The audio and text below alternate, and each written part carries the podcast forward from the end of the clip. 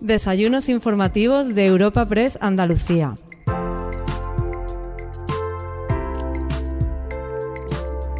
Te damos la bienvenida a un nuevo desayuno informativo de Europa Press Andalucía en formato podcast con la participación del ministro de Justicia Juan Carlos Campo, el vicepresidente de la Junta y consejero de Turismo, Regeneración, Justicia y Administración Local Juan Marín y el presidente del Tribunal Superior de Justicia de Andalucía Lorenzo del Río.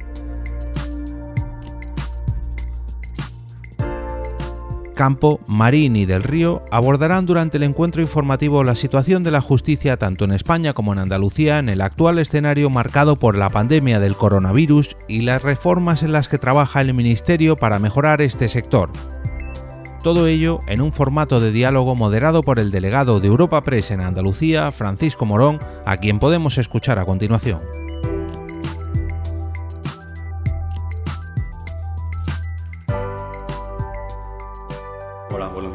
Muchas gracias por asistir a, estos debates que estamos poniendo en marcha. Normalmente son a dos, hoy lo hacemos a tres. Vamos a ver si somos capaces de, que sea ágil o que sea productivo. Creo que sí, que tenemos una serie de temas que son importantes y que toca tratar.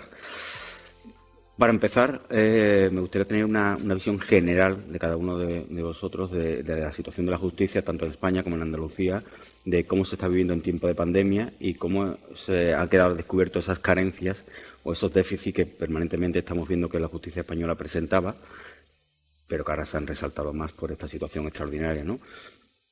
Por ordenar, podemos empezar por, el vicepresidente y consejero de Justicia de la Junta de Andalucía, el presidente del TSJ y el ministro que cierra esta primera intervención, si os parece. ¿vale? Tenemos unos tres o cuatro minutos cada uno, hacemos una primera exposición y a partir de ahí intentamos abrir un diálogo vicepresidente. Bueno, pues en primer lugar, como no, saludaros a todos. Es un placer poder estar aquí con el ministro Juan Carlos. Hace tiempo que no nos veíamos. Afortunadamente hoy podemos reencontrarnos y, por supuesto, con el presidente del TCJ, al que sí tengo la, en este caso, eh, la suerte de ver casi semanalmente y hablar precisamente de algo que nos trae hoy a, a este foro, ¿no?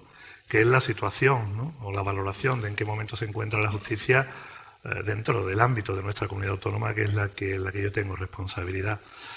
Mm, yo quisiera hacer una pequeña reflexión ¿no? y un apunte eh, que quizás nos puede situar en el contexto en el que nos encontramos. Andalucía, pues estamos hablando de una población de 8 millones y medio de personas, estamos hablando de 87.000 kilómetros cuadrados y, por lo tanto, de una estructura dentro del ámbito de la Administración de Justicia que puede ser similar, similar solo a lo que puede ser un país como Portugal. Esto lo hemos hablado muchas veces, pero creo que es importante eh, contextualizar realmente eh, las dificultades que ofrece una comunidad autónoma como la nuestra a la hora de poder eh, administrar, en este caso, un derecho fundamental recogido en nuestra Constitución como es precisamente la Administración de Justicia. Y desde la perspectiva desde el conocimiento de estos dos últimos años al frente de la Consejería, pues la verdad es que el reto era muy complicado porque eh, todos sabemos las dificultades que tienen hoy los ciudadanos y nuestras empresas a la hora de, eh, bueno, pues poder celebrar un juicio, una vista a veces que se señalan a tres y cuatro años y lo que eso supone de deterioro en cuanto a la imagen de la justicia o de la administración de justicia para el conjunto de los ciudadanos en Andalucía. Es verdad que en estos dos años se han hecho algunos avances muy importantes, creo que hemos hecho un esfuerzo muy considerable y hemos sido capaces no solamente eh, de aplicar todos esos esfuerzos y esos recursos al refuerzo de personal, sino también a las infraestructuras y muchas veces también a hacer pequeñas modificaciones en algunos reglamentos, como la de la asistencia jurídica gratuita, que nos ha llevado a que nuestros abogados y procuradores hoy hayan pasado de, de cobrar sus honorarios de 9 a 14 meses a 20 días. ¿no? Y yo creo que esos son logros que hay que resaltar en un momento como este. En el ámbito de personal, durante este año hemos aflorado más de 100 plazas de funcionarios públicos de la Administración. Hoy tenemos 8.600 funcionarios en la Administración de Justicia de la Junta de Andalucía. Tenemos 953 órganos judiciales en nuestra comunidad autónoma, más 700 juzgados de paz. Eh, e insisto, un volumen muy similar al que puede tener, en este caso, un país como Portugal y muy superior al que puedan tener otras comunidades autónomas como Madrid o Cataluña. Por eso el esfuerzo económico es fundamental. Y hacer eh, lo que se ha estado haciendo estos últimos dos años, pues era necesario. Veníamos de, una, de un déficit importante en cuanto al número de, de funcionarios. Hemos tenido que llevar a cabo, con motivo de la COVID, refuerzos de personal, como bien conocen, ese plan de reactivación de la justicia, que ya en el último semestre del año 2020 nos llevó a hacer una inversión de más de 7 millones de euros y ahora eh, nuevamente lo ponemos en marcha después de evaluar precisamente el resultado de ese primer plan durante el mes de enero y eh, de poner, como os decía, en funcionamiento un nuevo plan de refuerzo en el que están participando más de 1.900 funcionarios públicos, tres días a la semana, tres horas por la tarde, y que afortunadamente están llevando a que mucha de esa pendencia que teníamos en materia de gestión de, muchísimas causas, pues hayan podido actualizar. Tanto es así que ha habido eh, muchos juzgados de Andalucía que nos han pedido que no continuemos con el refuerzo en esta segunda, en esta segunda etapa. Pero tenemos carencias, claro que la tenemos. Eh, hemos sido capaces de avanzar mucho también en materia de infraestructura. Eh, ahora mismo, en el día de hoy, pues hay 16 obras en marcha en Andalucía, en nuevas sedes judiciales y en habilitación de nuevos espacios. Tenemos tres retos por delante importantes, como es la Ciudad de la Justicia de Sevilla, eh, o la de Cádiz o la de Jaén, cuando la Administración de Justicia en Andalucía había puesto 78 millones de euros de autofinanciada de recursos de todos los andaluces para construir una ciudad de la justicia. Creo que son hitos importantes, pero hace poco inaugurábamos los nuevos juzgados, por ejemplo, de Lebrija o de Barbate, o en estos días los de Almuñécar, además de 16 obras más que se están ejecutando, y hoy hablaba, ahora venía hablando por la escalera con él, con Lorenzo, el presidente del TSJ, por fin, las obras de la caleta de Granada. Es decir, esas inversiones importantes en materias de infraestructura y también de refuerzo de personal, si nos vamos a, a los juzgados de violencia de género, estamos hablando de que se han reforzado todos los órganos, eh, todos los, eh, los, juzgados de violencia de género, o se han puesto en marcha eh, un proyecto que yo creo que está dando un magnífico resultado, como son esa, esos servicios itinerantes para las víctimas de violencia de género a través de la UBI, o muchas otras cuestiones, insisto, de las que podíamos hablar o tendremos la oportunidad de hablar a lo largo de, de, esta, de esta jornada. Pero además había también un reto eh, que no podíamos olvidar y era precisamente el implantar las nuevas tecnologías al servicio de la Administración de Justicia de una forma rápida, eficaz y que realmente afronte lo que nos llega y nos viene por delante. Porque esta pandemia, todo esto lo hemos hecho durante esta pandemia, tengo que recordarlo, eh, esta pandemia pues va a dejar eh, muchísimas eh, situaciones muy complicadas de resolver, especialmente en las jurisdicciones de lo social y también de lo mercantil, ya lo estamos viendo, y eso pues requiere de muchos más recursos a la hora de poder afrontar ese escenario. Ahora estamos con la implantación ya definitiva de, Adriano, pero a lo largo de este año y medio hemos dotado todas las sedes, todas las sedes judiciales de Andalucía de sistemas de grabaciones, de sistemas de videoconferencias para poder realizar, en este caso, vistas desde cualquier lugar y no tener que desplazarse, porque evidentemente la movilidad también, eh, bueno, nos ha llevado a esto de una forma mucho más rápida, o el hecho de que hayamos tenido que dotar eh, todas las sedes judiciales de sistemas de protección con motivo COVID y también, en este caso, a los, jueces y a los fiscales de los sistemas también informáticos, eh, portátiles, etcétera. Es decir, ha, sido un año y medio bastante complicado. Creo que estamos en la buena dirección, pero evidentemente nos queda todavía muchísimo. Y para eso hacen falta recursos. Y también, permítemelo, ministro, hacen falta jueces. Eh, hablaba de Portugal, lo conoces perfectamente.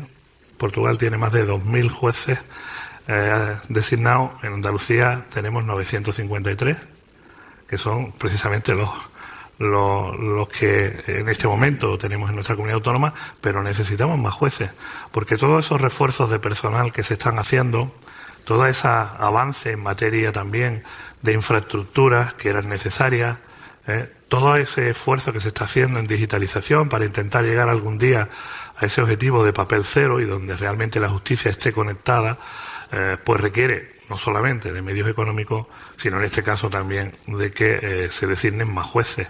Yo sé que en la agenda del Ministerio pues está precisamente el incorporar más jueces al sistema judicial en todo nuestro país y que evidentemente lo que sí espero eh, y deseo y estoy convencido de que como buen andaluz que eres lo tendrás en cuenta es que Andalucía en este caso pues se tenga en, eh, no solamente en cuenta sino que lo dotemos precisamente de todo esa, de todas esas personas que necesitamos que vengan porque con el esfuerzo que se está haciendo de avance con el plan de reactivación, de la digitalización, de las nuevas, todo eso lo podemos hacer, pero después llegamos a un cuello de botella. En ese cuello de botella eh, pues evidentemente ya ahí nosotros como administración autonómica no tenemos más competencias. Dependemos del, en este caso, de la, del nombramiento y de la designación de más jueces por parte del Ministerio y del Consejo General del Poder Judicial.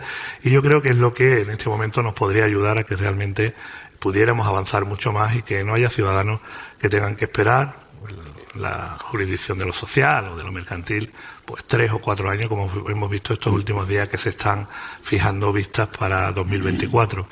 Ahí necesitamos ese refuerzo. También con la Fiscalía hemos hecho un trabajo, creo que importante.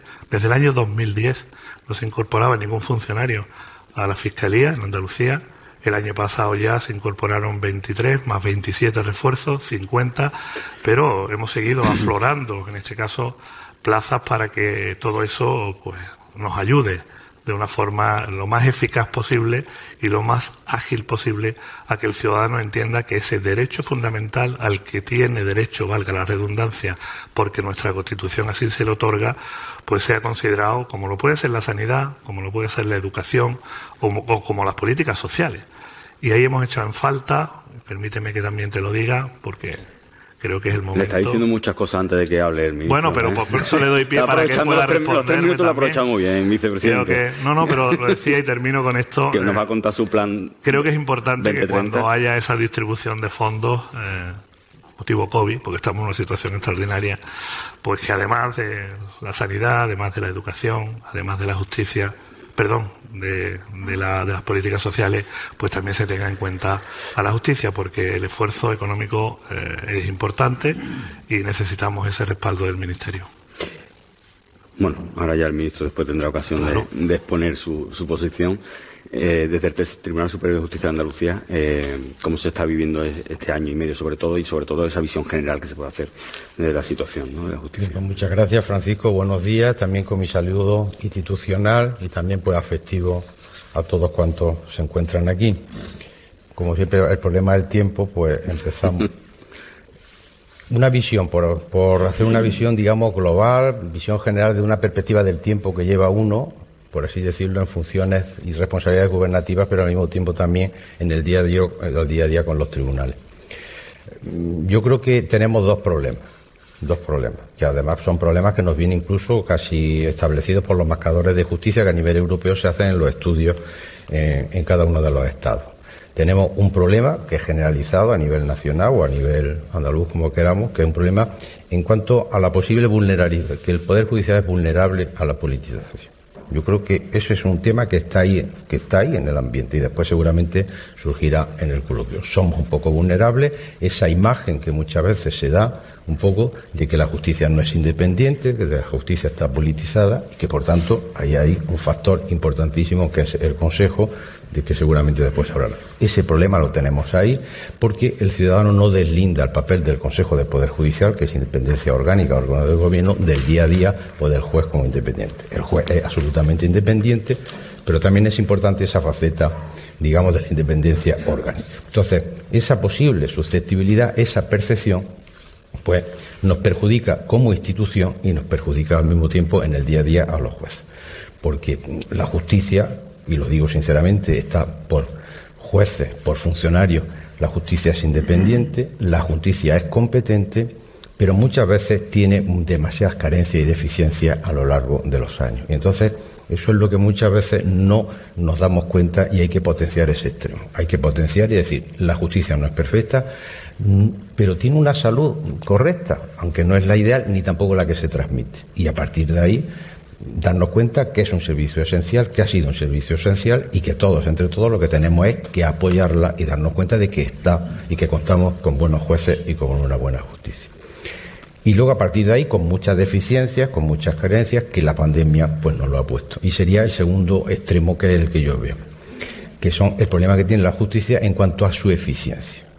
Plantea, afronta muchos problemas en cuanto a su eficiencia, en cuanto a su organización, es lo que no. Y además nos lo dice también la Unión Europea en esos estudios. Eh, yo ayer tarde coincidía con el ministro y lo comentaba un poco públicamente y me voy a repetir esos problemas vienen de muchos años y tenemos que ya de una vez por todas que abarcarlo. Y el problema que tenemos ahora mismo de falta, por así decirlo, de acuerdo político, el problema que tenemos ahora mismo mm, de crisis sociosanitaria, me preocupa que nos impida que lleguemos a esos acuerdos políticos para esas reformas tan esenciales que se necesitan. Y que el consejero la ha ido comentando. Reformas organizativas, reformas tecnológicas, reformas procesales y reformas de todo tipo. Y entonces, yo comentaba, lo comentaba ayer con él, digo, yo siempre recuerdo porque como en el 80 empecé a, ser juez, pues claro, desde con la Constitución y 40 años de democracia, yo siempre escucho los periódicos y anualmente tal igual hablando de la necesaria reforma de la justicia. Hace más de 40 años. Eso cualquiera de los que están aquí me imagino que lo habrá escuchado. Siempre estamos hablando de que la justicia hay que reformar.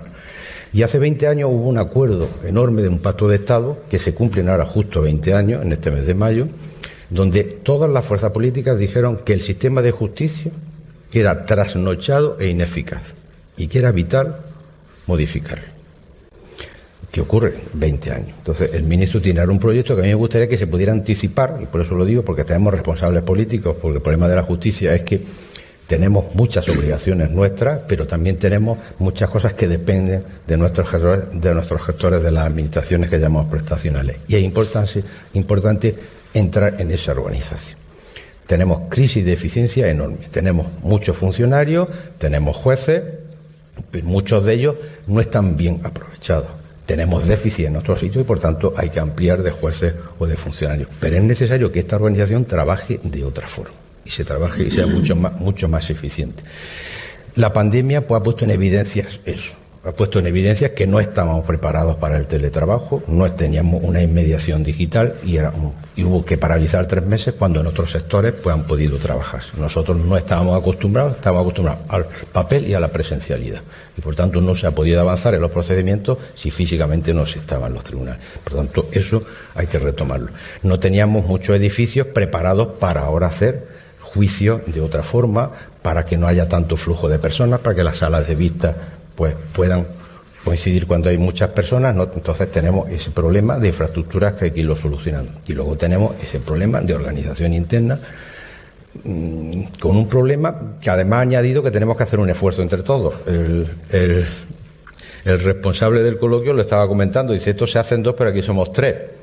Tenemos una peculiaridad organizativa en la justicia, que es que siempre hay tres administraciones o tres autoridades que confluyen. La consejería con los funcionarios, el ministerio por otro lado con letrados y con leyes y con reformas, el consejo y los jueces. Todos confluimos. Hay un tema externo de gobernanza, por utilizar una palabra que ahora está muy de moda, que es fundamental, pero luego en el día a día, en el trabajo judicial, hay que introducir una cierta unidad de actuación, una capacidad de gestión y una cierta unidad de dirección. Y todo eso hay que trabajarlo y en un entorno distinto que olvidemos ya eso del juzgado 1, el juzgado 2, el juzgado 3, donde todo es independiente, separado, numerado, y aquí no se comparte recursos, no se comparte información, no se comparten salas de vista muchas veces con problemas, en fin, una serie de problemas que esto es necesario. Entonces, creo que, por resumir un poco muy brevemente, que tenemos que avanzar en eso eficiencia organizativa, porque sinceramente esto hace agua. Y tenemos un problema, y yo ayer lo decía, y me cerraría la presidenta de la sala de los sociales, y dice, esto ya te lo he oído varias veces, digo, pero es que es verdad, tenemos el problema de que tanto dinero, esa inversión se pierda por las rendijas de la organización y no seamos capaces de fructificar. Nosotros tenemos que optimizar y rentabilizar mejor todos los recursos que tenemos. Y por supuesto son necesarias una serie de reformas procesales enormes que las necesitamos, reformas organizativas y reformas tecnológicas y de infraestructura. Eso así muy rápidamente y en una visión global. Que no es poco, ¿no? Eh, ministro, dando a la vuelta a, la justicia, usted tiene un plan presentado, el 2030, eh, va a significar una serie de modificaciones, de avances. Usted ha puesto por la eficacia, o sea, por ser más eficaz, quizás no tanto personal, pero más eficaz si nos, nos, expone y a la vez es capaz de un poco de responder a algunas de las peticiones, tanto de la Junta como a, lo que ha expuesto el, presidente del TSJ, pues mejor. Pues muchísimas gracias. Bueno, lo primero, eh, saludaros eh, y decir que bueno, me encuentro muy contento, muy agradecido, Europa Press. Eh, gracias así por tu presencia y a Cajasol por permitirnos en, este foro debatir sobre algo que yo creo que es fundamental, la justicia. Hemos oído al vicepresidente, hemos oído al presidente, a los que, eh, con los que comparto muchas horas de, debate. Y yo creo que hay un punto claro, hay un punto. Hoy la justicia forma parte de la estrategia de país. Y eso implica eh, que es un factor en la reactivación social y que tiene que ser además un factor de cohesión social. Y efectivamente, lo, lo oíamos tanto en el vicepresidente como en el presidente del TSJ, el modelo no funciona, eh, son necesarios. El vicepresidente ha puesto un énfasis en políticas incrementalistas, más jueces, más dinero. Correcto, nadie lo duda, que la justicia está necesitada. Pero yo siempre he dicho que, efectivamente, que las políticas incrementalistas son necesarias, contar con más presupuestos y más recursos, que pueda determinar un mayor factor humano en todos los ámbitos del, sector, pero que si tuviéramos cientos de miles de millones, terminaríamos por caer en el mismo agujero. Porque el sistema, eh, Lorenzo hablaba, eh, la justicia está necesitada de la reforma. No, es mucho más grave. Está necesitada de diseño. No ha habido nunca, y cuando digo nunca es nunca, un diseño de qué es la justicia que queremos y para qué la queremos. Y bueno, ese es el reto que, asumió este gobierno y que el presidente eh, puso en, mi mano el 13 de enero del año 20 y hice la primera comparecencia en el Congreso el 17 de febrero, donde expliqué qué es lo que queríamos hacer y cómo queríamos hacerlo, que creo que es una de las claves. Y lo primero que dijimos es, aquí no cabe la revolución y lo único que cabe es un proceso transformador, un proceso de evolución y que solo puede hacerse con el concurso de todos. Y por eso, en este primer momento, hablé de Justicia 2030. Ayer lo, exponía y alguno lo habrá oído, con lo cual le pido disculpas, pero presenté una caja vacía y dije, esto es Justicia 2030. Tenemos que hacerlo con una distancia de 10 años porque no podemos poner un cartel cerrado por obras, sino que tenemos que seguir impartiendo justicia diariamente. Pero a la vez tenemos que darnos el tiempo suficiente para que todas esas reformas, esas transformaciones, se hagan de una manera conjunta y sosegada, de tal modo que en el año 2028 el ministro que esté, la ministra que esté, tenga tanta pasión como la puedo poner yo, porque sea un proyecto de todos. Y esos son los objetivos de Justicia 2030, el diseño de una justicia y hacerlo entre todos. Y me voy a saltar un poco el orden del esquema que tenía, porque creo que es necesario. ¿Por qué tenemos que hacerlo entre todos? Porque la justicia hoy es de todos.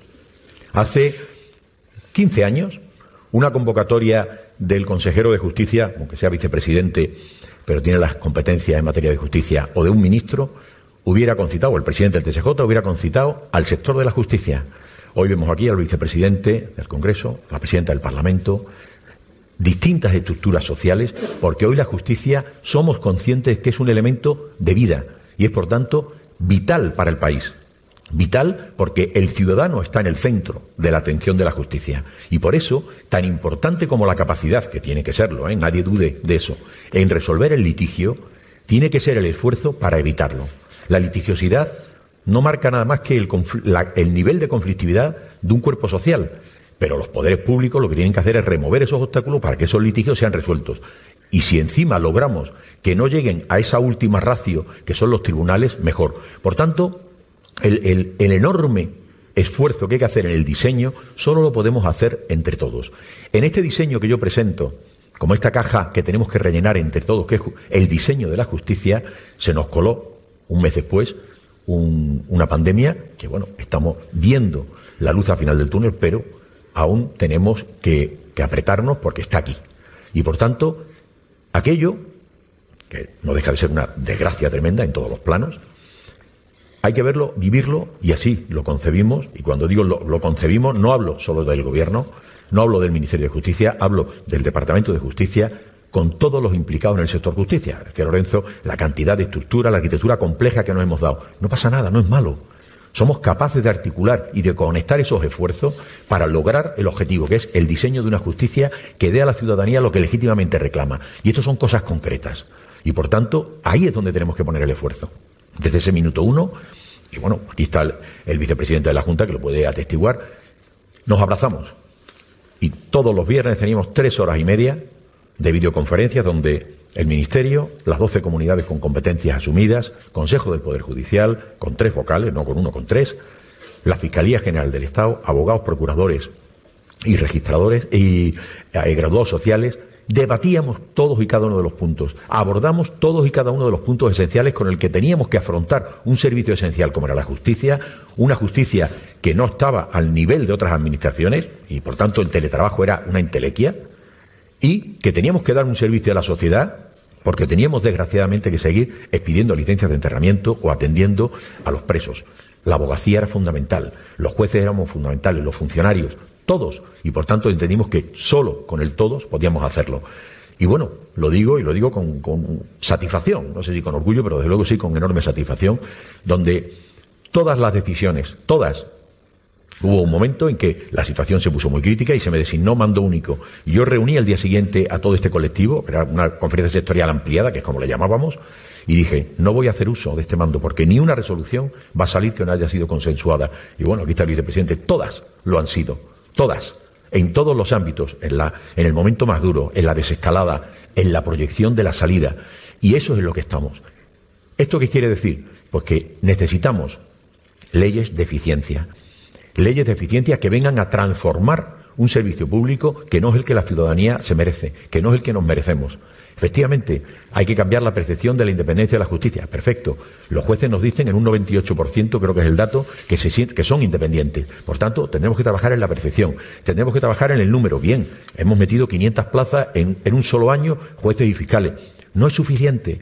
Necesitamos organización. Y eso es lo que entre todos, insisto, estamos haciendo llevé a Consejo de Ministros un modelo absolutamente transformador de proceso penal, que nos sitúa en una ley de 140 años, como es la ley de enjuiciamiento criminal.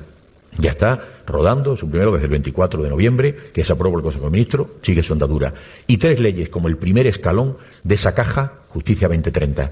Las leyes de eficiencia. La primera se aprobó hace ya un tiempo, antes de fin de año, que es la de eficiencia procesal, que es la que ha permitido muchas cosas y es la que ha permitido, por ejemplo, bueno, estoy refiriéndome a la ley 3 de 2020, la de septiembre, ley que fue aprobada con 300 votos en el Congreso y, con la misma proporcionalidad en el Senado, que es lo que ha permitido esos titulares de periódico, primer juicio celebrado telemáticamente. Es que antes no se podía, no es que había, no había aparatos eh, telemáticos, sí los había, en unos sitios sí, en otros no, pero lo que no había es capacidad normativa para poder hacerlo. Por tanto, necesitábamos un bloque normativo que nos permitiera hacer muchas cosas.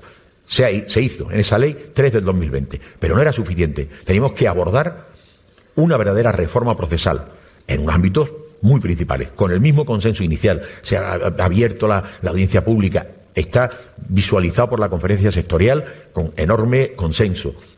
Abre sus debates, ya tenemos los informes, va a pasar al Consejo de Estado. Ley, 30 eh, segundos, lo que tiene es dos bloques, reformas procesales estricto senso y una manera de provocar eso que decía de la justicia como elemento de cohesión social, que es la, articulación de un nuevo sistema de resolución de conflictos sin necesidad de llegar a la sentencia.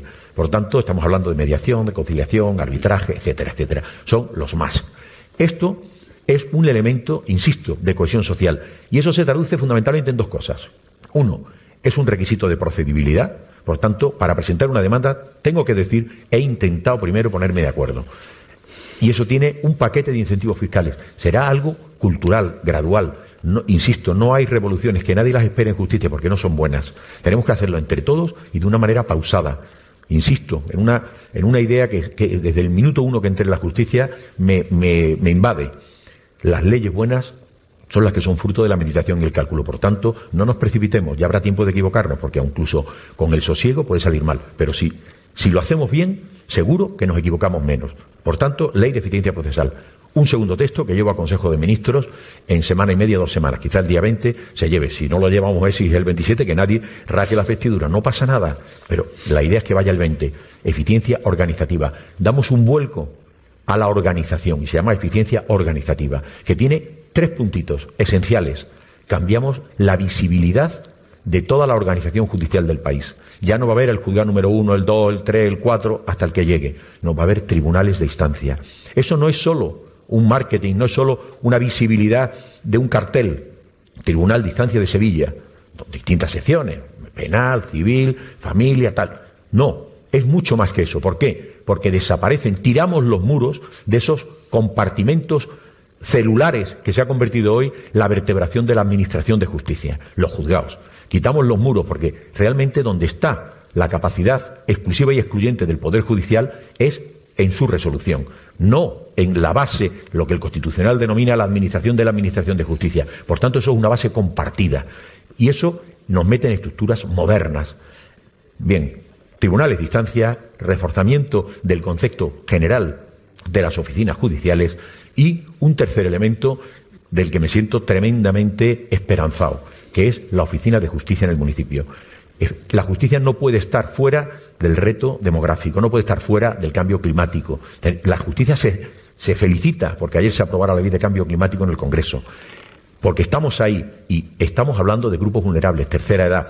En eso es en lo que incide algo como es la oficina de justicia en el municipio. Será la visibilidad en cada pueblo que no sea cabecera de partido de que la justicia también está allí y le facilita la vida a los ciudadanos.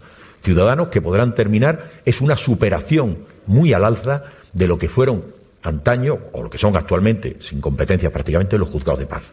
Por tanto, va a haber 350 plazas nuevas para funcionarios en esos pueblos para atender al ciudadano, porque es el núcleo que nadie pretenda entender lo que es el diseño de la justicia sin contar con el ciudadano.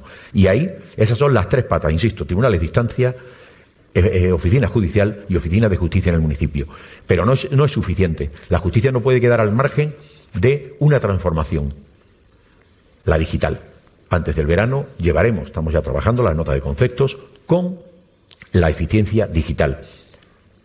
Enlazo con la anterior, porque nada se puede entender sin esa visión conjunta en la que me he querido detener unos minutos. La eficiencia, la transformación, el diseño de una nueva administración de justicia para el ciudadano incardinada y que provoque cohesión social y permita la recuperación económica.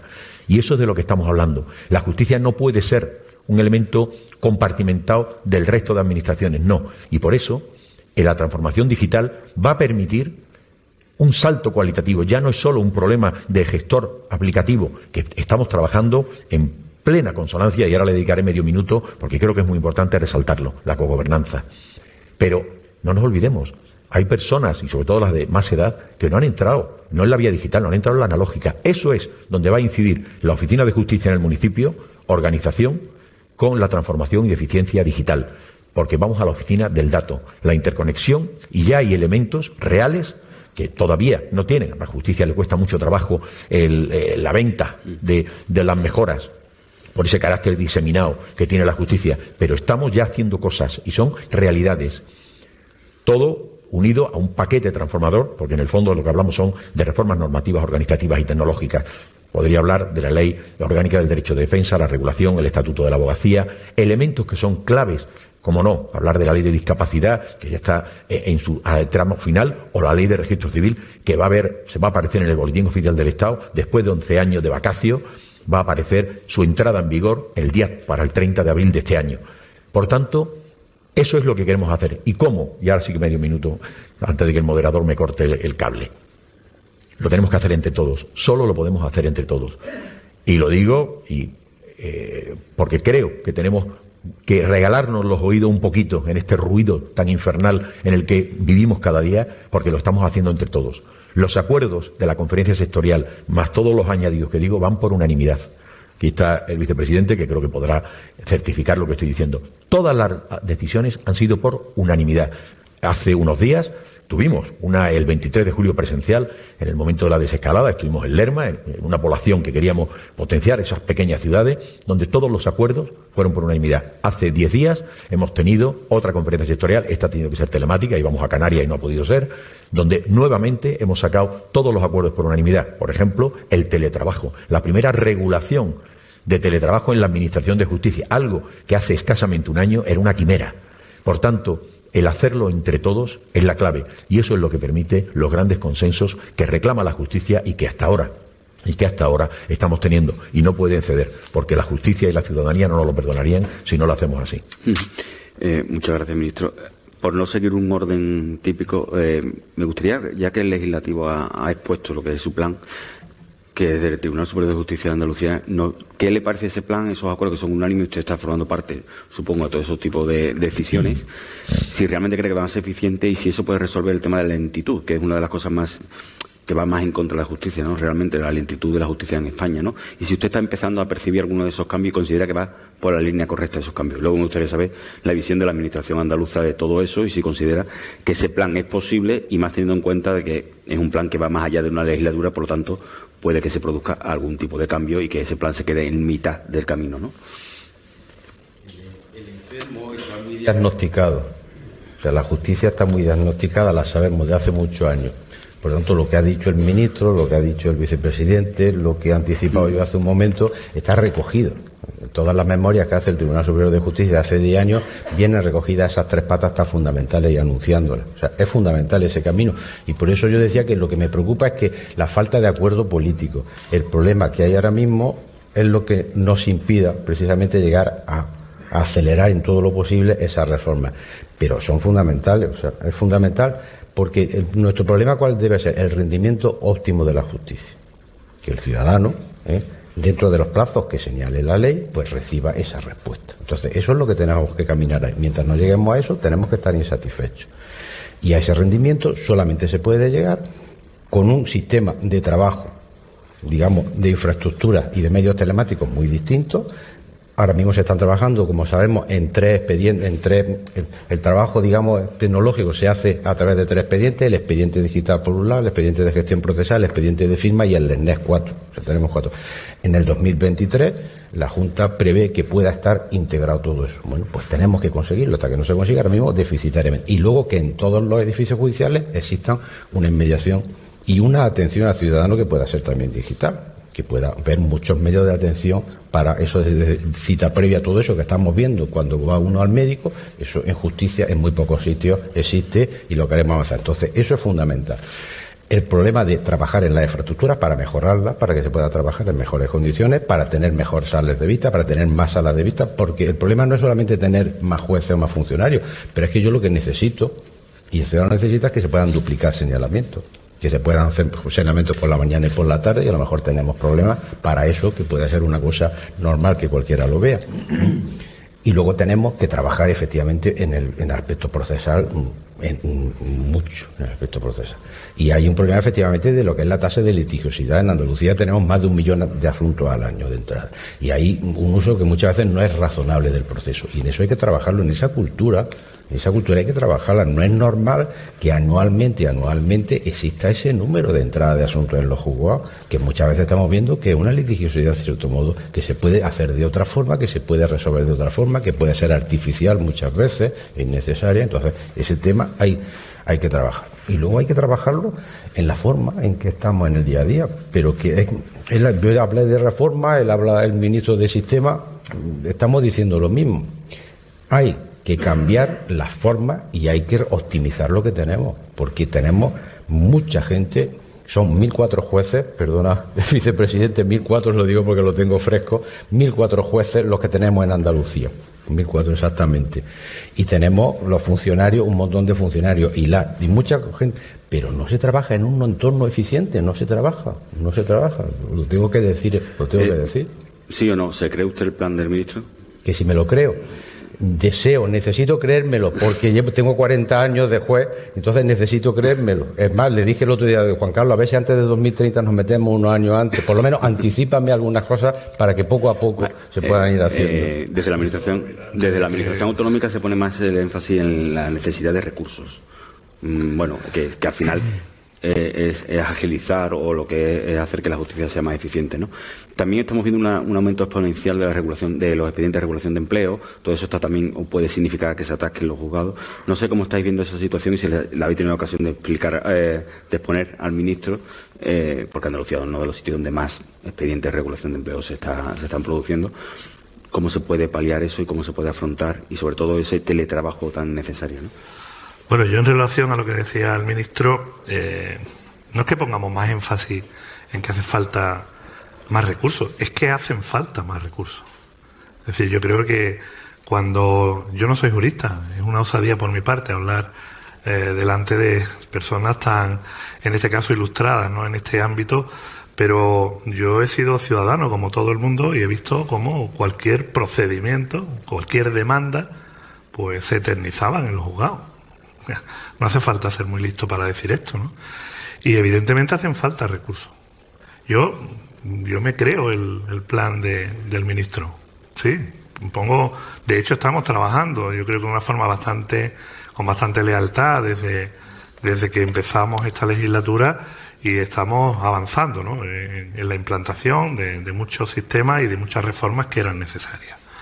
Pero claro, cuando te encuentras un escenario, permíteme la expresión, desolador, con, con, unas sedes judiciales como las que nos hemos encontrado, donde hemos tenido que hacer eh, intervenciones de todo tipo, porque algunas de ellas no eran ni accesibles, o en otras teníamos goteras, o teníamos personal que no tenía ni siquiera los materiales necesarios para trabajar, o teníamos, en, en algunos casos, un déficit importante en materia de nuevas tecnologías, por supuesto, y de otros ámbitos, pues necesitas poner recursos para poder, al menos en, la, en el corto plazo, corto y medio plazo, pues poder facilitarle, primero por respeto a todos los funcionarios, a todos los jueces, letrados, fiscales, eh, magistrados de nuestra comunidad autónoma, por respeto a su trabajo, ponerle todos los medios materiales de los que podamos disponer y que ellos necesiten para llevar a cabo su labor.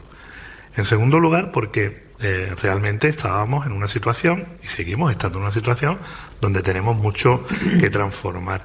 Pero decía eh, el ministro, y, yo ahí, pues por eso digo que yo quiero quererlo. Estamos con la implantación de de la nueva, el nuevo modelo de oficina fiscal, que en Andalucía lo tenemos finalizado en 2022, salvo Jerez, que será en 2023. Estamos también con la implantación de la nueva oficina judicial, que estamos avanzando a un ritmo muy rápido, pero insisto, necesitamos también más medios humanos en este sentido y que ya no son ni siquiera competencia nuestra, pero necesitamos financiación. Una ley sin financiación está abocada al desastre al fracaso. Y ahora hace falta financiación, hace falta invertir en la justicia. Porque es verdad que el plan y esa transformación de la que hablaba el ministro, pues tendremos finalizado en 2030, ojalá, y, entonces ya todo esté resuelto. Pero hasta entonces hay que seguir administrando justicia cada día. Y los ciudadanos eso lo perciben y lo necesitan cada día. Estamos en una situación completamente extraordinaria. Un COVID que nos ha parado pero especialmente en este caso dentro del ámbito judicial, en las jurisdicciones de lo social y de lo mercantil, sabemos lo que va a pasar, porque ya pasó con las cláusulas suelo.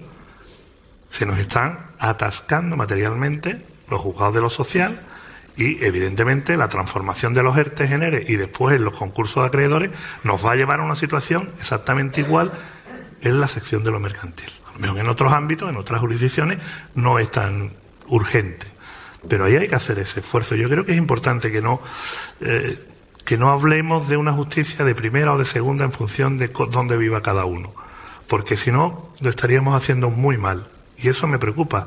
Yo soy una, una persona que estoy en un proyecto político, no lo voy a descubrir ahora, donde creo en esa igualdad de oportunidades y de servicios públicos para todos los ciudadanos. Y el modelo no es igual en todo el país. Eh, las posibilidades de financiación tampoco es igual en todo el, en todo el país. La situación de dependencia no es igual en todo el país, ni de las infraestructuras judiciales tampoco es igual en todo el país. Por lo tanto, tenemos que avanzar, insisto, en esa financiación. Decía Juan Carlos eh, lo de los juzgados de paz. En Andalucía hay 700 juzgados de paz, que los tenemos que convertir en oficinas judiciales. ¿Saben ustedes cuánto va a costar eso? Pues eso va a costar dinero.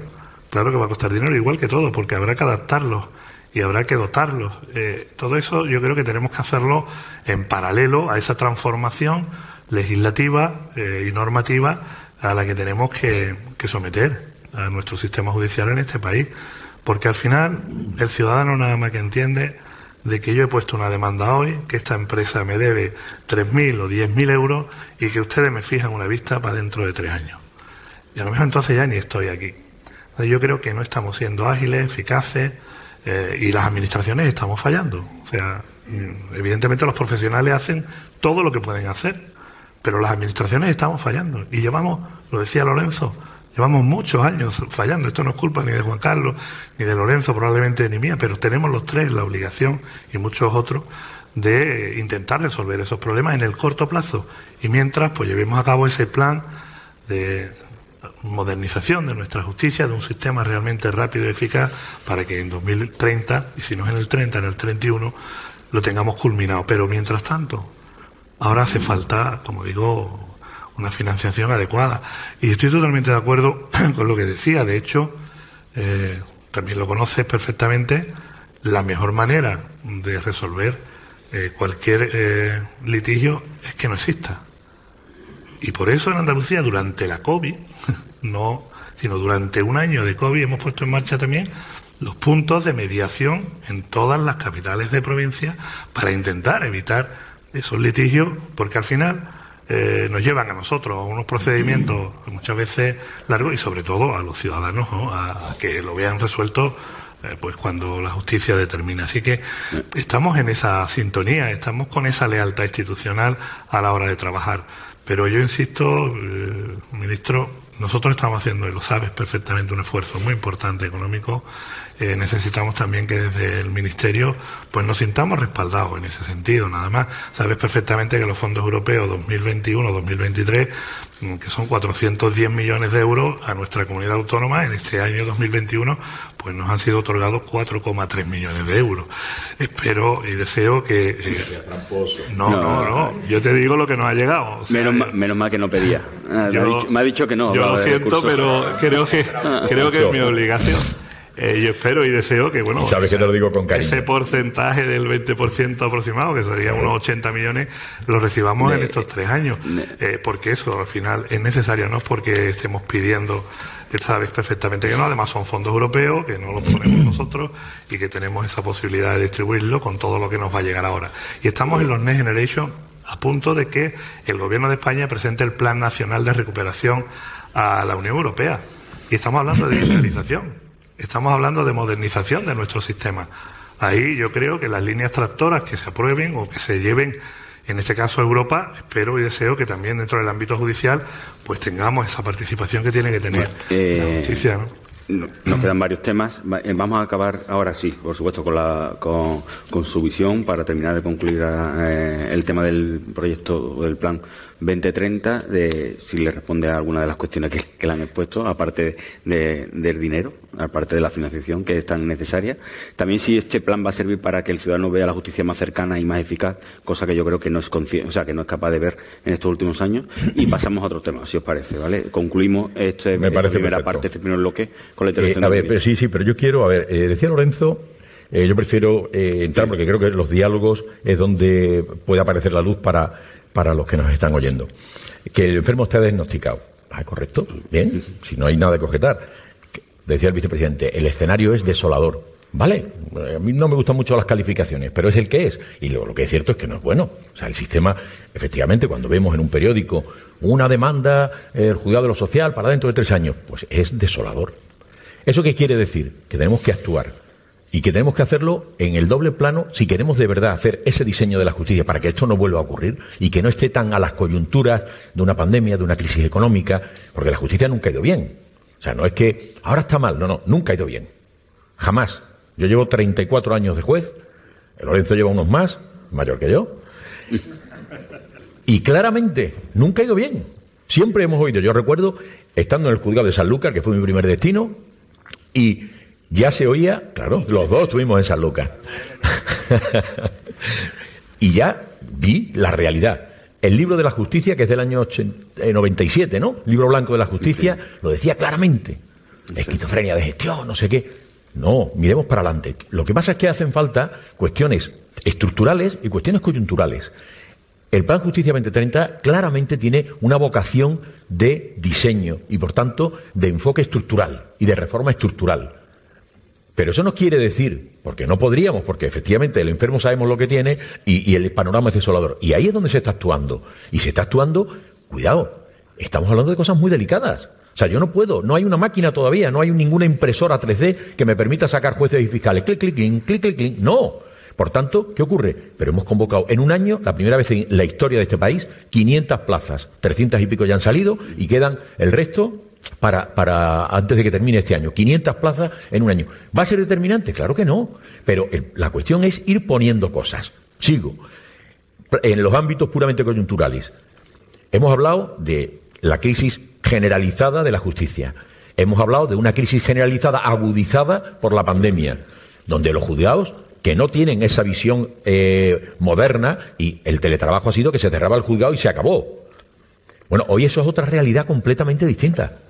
Pero eso no vale. Es decir, eso hay que acompañarlo de presupuestos. El Consejo de Ministros aprobó por primera vez en la historia un plan de choque para los juzgados de lo social, mercantil y contencioso administrativo con fecha de vigor del 1 de septiembre, que es cuando arrancó, el 1 de septiembre, con 50 millones de euros. ¿Para qué? Claro, lo que, ese plan no puede crear jueces. Lo que dice a los jueces es, oiga, si usted está dispuesto, se lo pago y no está mal. Se autorrefuerza de tal modo que usted saca, con un esfuerzo adicional, en algo que efectivamente nadie duda de que ya daban un límite de trabajo muy alto, pero se les pide un plus para que saque su juzgado. Si no puede, un autorrefuerzo, alguien de fuera. Bueno, esos planes están con dificultad, pero están funcionando. Ha habido, y claro, efectivamente ha habido que hacerlo con la complicidad, como todo. Pero ahí está, y yo sé, y agradezco, y, y no me duelen prendas. Agradezco a la Junta de Andalucía porque efectivamente no se ha arrugado para pagar a, este plan extraordinario de funcionarios. Evidentemente, el Ministerio puede pagar a los secretarios, a los fiscales, a los y a los LAG, pero cada uno tiene sus ámbitos competenciales. ¿Lo está haciendo? ¿Están dando resultados? Sí. Ahora hemos dicho, vamos a revisar lo que se ha hecho en el primer trimestre. El 1 de enero ha habido un nuevo ciclo donde empezaban además los contenciosos administrativos, porque se entendió que el 1 de septiembre no, no, no, no iban a tener agotada la vía contenciosa, la vía administrativa y por tanto no se iniciaba la contenciosa. El 1 de enero han empezado. Es muy pronto todavía para ver si eso se está traduciendo en una aceleración de los procedimientos. Lo que está claro es que sigue habiendo dinero para hacer eso. Por tanto, planes de choque están ahí. ¿Alguien recuerda la posibilidad de juicios por la tarde? No, solo era el de continuación de por la mañana. Ahora articulamos en la ley la posibilidad de que haya juzgados por la mañana y juzgados por la tarde. Con eso ah, cumplimos un doble objetivo. Uno, separación de los funcionarios los efectos de la COVID. Y dos, agilizar, porque ya teníamos dos salas de vista, una por la mañana y otra por la tarde, siendo la misma.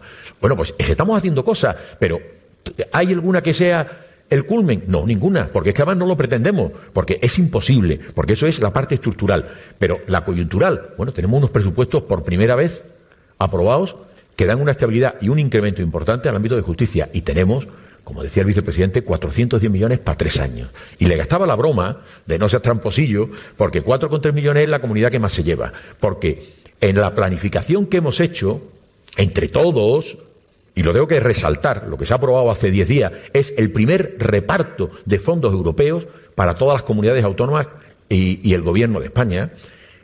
Hemos hecho 410 millones, como decía el vicepresidente, que es lo que nos, tocan como elementos tractores y que ha capitaneado ahí sí el Ministerio de Justicia, implicando a todos, pero en esta necesaria visión estructural de la reforma o el diseño de la justicia, no podíamos meter de los 410, 150 millones este año, porque no tenemos capacidad de autogestionarlos. Y por tanto, hemos hecho una distribución para este año de 27 ampliable a 54 y el resto, 390, para las anualidades 2022 y 2023. Y por eso, evidentemente, de los 27, que es lo que se ha repartido, pero yo digo, con esa capacidad de ampliación, Andalucía, con ese porcentaje que le corresponde y que responde al peso de Andalucía, tiene 4,3, pero los demás podrían, hay algunas comunidades de 800.000, tal, ahí está la relación. Por tanto, por eso le gastaba la broma, porque realmente... El año que viene le llegará más. Claro.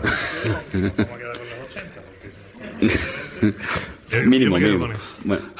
Bueno. pues eso es lo que quería decir, que tenemos que armonizar, articular cuestiones estructurales, porque no podemos, insisto, no podemos poner un cartel cerrado por obras, tenemos que seguir administrando justicia, pero que nadie piense ni que una ley se improvisa, ni que los profesionales se improvisan. Y por tanto estamos haciendo todo ese despliegue estructural, diseñando los cimientos de lo que debe ser la justicia del siglo XXI y haciéndolo entre todos, pero a la vez atendiendo a todos esos elementos de hoy, del día de hoy, porque efectivamente, insisto, y creo que es la cuarta vez que lo digo, el ciudadano es el centro de atención.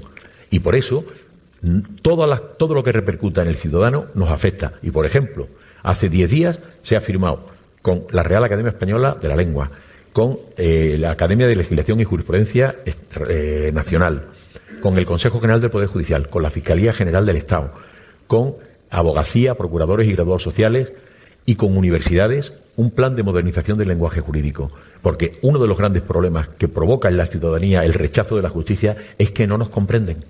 No nos comprenden. Tenemos un lenguaje que no es captado por los ciudadanos, porque tenemos leyes, como por ejemplo la ley una ley maravillosa en su día, pero que tiene 140 años. No existía el cine cuando esa ley entró en vigor. Y por tanto su lenguaje, y eso muchos de nosotros nos ha ocurrido Recibimos una citación en el juzgado, un papel del juzgado, y bueno, uno lo lee y se asusta, no sabe de qué va, pero está asustado.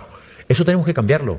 Eso tenemos que cambiarlo. Tenemos que hacer un lenguaje comprensible y un lenguaje que el ciudadano entienda, porque lo que no se entiende no se comprende y no se puede compartir. Y si ya la justicia parte de un extremo radical, porque generalmente cuando vamos a sentencia uno gana y uno pierde, tenemos que por lo menos que el que pierda sepa por qué ha perdido, porque hemos trabajado mucho. Eso que dice la Constitución de las resoluciones tienen que ser motivadas, pero no hemos potenciado el lenguaje claro para que la ciudadanía entienda lo que se le está contando. Por tanto, insisto, hay que tener la exigencia para el momento, para atender a las cuestiones puntuales y, coyunturales, pero hay que tener una visión más a largo plazo y el pasado no es la referencia.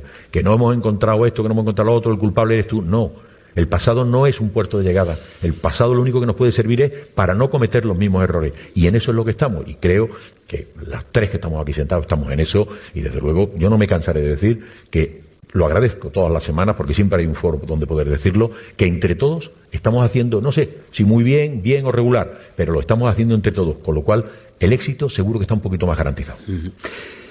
Vamos mal de tiempo, pero hemos hecho una visión general. Eh, quedan muchos temas pendientes, lógicamente, pero hay cuestiones puntuales que sí me gustaría tratar, eh, aunque sea de manera un poco más breve, pero directas. ¿no?